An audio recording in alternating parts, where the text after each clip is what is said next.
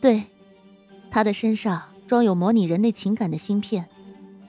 最近小易对中国文化中的谦逊表现有了更深入的体会哦。夸你还知道害羞了。范教授从指挥舱走出来说：“他出来看看工程的进度是否快要完工了。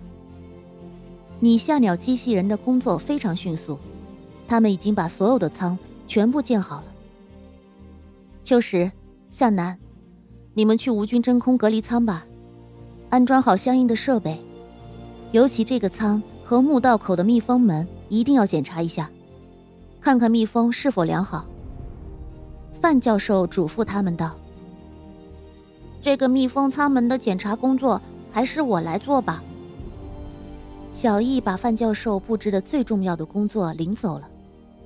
这个舱就好比宇航员走出空间站进入外太空一样。小易检查完密封门之后。就带着钻机和挖掘工具，从墓道一路开掘，慢慢进入到地宫内部。范教授、王教授、秋实、小小、向南、马瑶，分别用两台显示屏观察着小易一路挖掘时传过来的图像。小易从他背的工具袋里掏出一个麻雀大小的黑色东西，马瑶把这个图像拉大一看，着实吓一跳。大叫一声：“啊，黑色蜘蛛！”别紧张，这是我们研发的仿生机器人。”小小骄傲地说。小易打开工具袋，里面爬出大概十多只黑色的蜘蛛，它们慢慢的爬到地宫的拱形顶上，开始织网。不一会儿功夫，他就把整个拱形顶都用网布满了。只见蜘蛛的眼睛。发出红色耀眼的光，光闪烁两下后，整个地宫都被点亮了。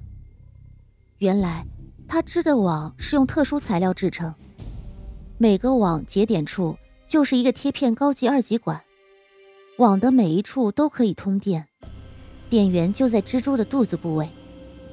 接下来，映入他们眼帘的是一座宏伟的城池，大家被眼前的场景惊呆了。王教授也称赞说：“这，哎呀，难怪院长说这次的考古课题一定要与你们配合，没有这些高科技的技术还真不行啊！否则这么豪华而壮丽的地宫，我就看不到它的全貌了。”范教授听后微微一笑，没说什么。